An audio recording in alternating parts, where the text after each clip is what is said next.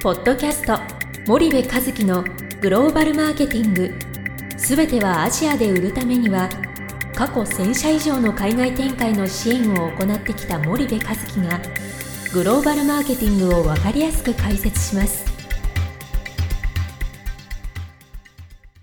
こんにちはナビゲーターの東忠夫です。はい、こんにちは森部和樹です。森部和樹の新刊この一冊で全てがわかるグローバルマーケティングの基本が出版されましたぜひお近くの書店 Amazon でお求めください。じゃあ森部さん、まあ、前回に引き続き、はい。タイについてなんですけれども、まあ、ちょっと基本的なことなんですけども、うん。タイでの小売業界のうん、その B2C のうん、小売構造みたいなのをちょっと教えていただければと思うんですけれども、あのまず大きく分けてその近代小売と伝統小売2つ存在しますよと、うん。でその比率がまあデータにもよるんだけども5対5とか6対4とか、うんうんで近代小売が56、うんうんうん。伝統がまあ45うんうん。というような市場ですと。はい。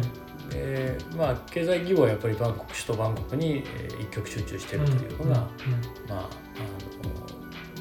の構造かなと、はい。でバンコクだけ見たらねもう、ま、全くの先進国だと思ううんうん。ので、あの基本的には今ハワイにバケーション行くよりも夏はバンコクにうん。バケーションみたいなね、うんまあまあ、夏に限らずね、はい。まあ、はい。コロナだからちょっとあれだけどもあのコロナの前まではそんな風に言われてて結はい。構日本の,、あの金融界隈のあのセレブリティがあのハワイにずっと行ってたのバンコクの方が近いし早いし、うん。楽しいしみたいなあの話もよく聞いていたと。はい。いう、まあそんな都市ですよね。小売構造の話だね。はい。で小売構造はやっぱセブンイレブンが非常に強いとうん。いう構造が一つあって、はい。えー店舗数で何万店だっけ？1万2000 2000店ぐらいあるよね。はい。でセブンイレブンを運営してるのがあのかの有名な、えー CP はい。なので、そこの系列の、まあ、スーパーテスコなんかが、えーどれぐらいあるんだっけ。こう3、400店舗ぐらいあるよねはいでそこがやっぱり一つ一強という一強というかまあ頭出てる感じですよね。うんうんうんうんでまあもちろんそれ以外にあの氷はあのたくさんあるもののやっぱそこがすごく大きい構造になってるうんっていうのがん大きいんじゃないかな。はいはいまあ、何を売るかにもよると思うんだけどね。その菓子を売るのか食品売るのか日用品売るのか。はいはい。まあそうするとやっぱセブンイレブンで一つどう売るかっていうところがうん。うんあのポイントにはなってくるっていうことですかね。なってくるんで、まあ、もちろんそのスーパー向けの商品コンビニ向けの商品っていうのはあるとは思うんだけども、はい。やっぱりそのコンビニで一つしっかりと売れる売れうんて、うん。そのスーパーに行くという流れがね、まあ,、うんあの王道というか一つのその流れとしてやっぱりあるのではい。そこで、えーしっかりとおセルスルーがされていくっていうところが、まあ,、あのキーにはなってきますよね。うん。なるほど。1万2000店舗もあったらやっぱ大きいでしょ。あのタイの国土考えた時に。日本で2万店舗ぐらいでしたっけ？今23万ぐらいですね。はい。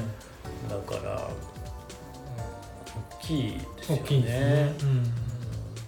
まずタイなんかまうん。まだ行ったことのない方もうん。いらっしゃると思うので印象としては結構街中歩いてるとうん。日本と同じぐらいセブンイレブンをありますね。見るみたいな感じですよね。そうですね。森部さんってどんな風に？いやあのセブンイレブンよく見ますよね。あの、うん。香港もよく見るけど、うん。タイもよく見るよねっていう、ん。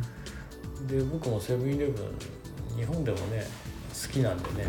はい。あのあれですけどあの香港に比べたら店舗も広いですしね。香港のセブンイレブンってちっちゃいじゃないかな、はい。はい。なんだけども店舗も広いしで日本のメーカーがやっぱりセブンイレブンに力入れてるなってのはよくわかりますよね。セブンとどう話しつけるかっていうのは一つのやっぱりキーキーになってる。っていう、うん。そんな市場構造ではあると思いますけどね。はい。わかりました。じゃあ今日は時間が来たのでここまでにしたいと思います。森部さんありがとうございました。はい、ありがとうございました。本日のポッドキャストはいかがでしたか？番組では森部和樹へのご質問をお待ちしております皆様からのご質問は番組を通じ匿名でお答えさせていただきます。podcast アットマーク spydergrp.com ポッドキャストアットマークスパイダー grp.com までたくさんのご質問をお待ちしております。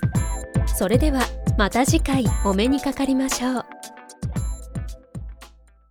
ポッドキャスト森部和樹のグローバルマーケティングこの番組はスパイダーイニシアティブ株式会社の提供によりお送りいたしました。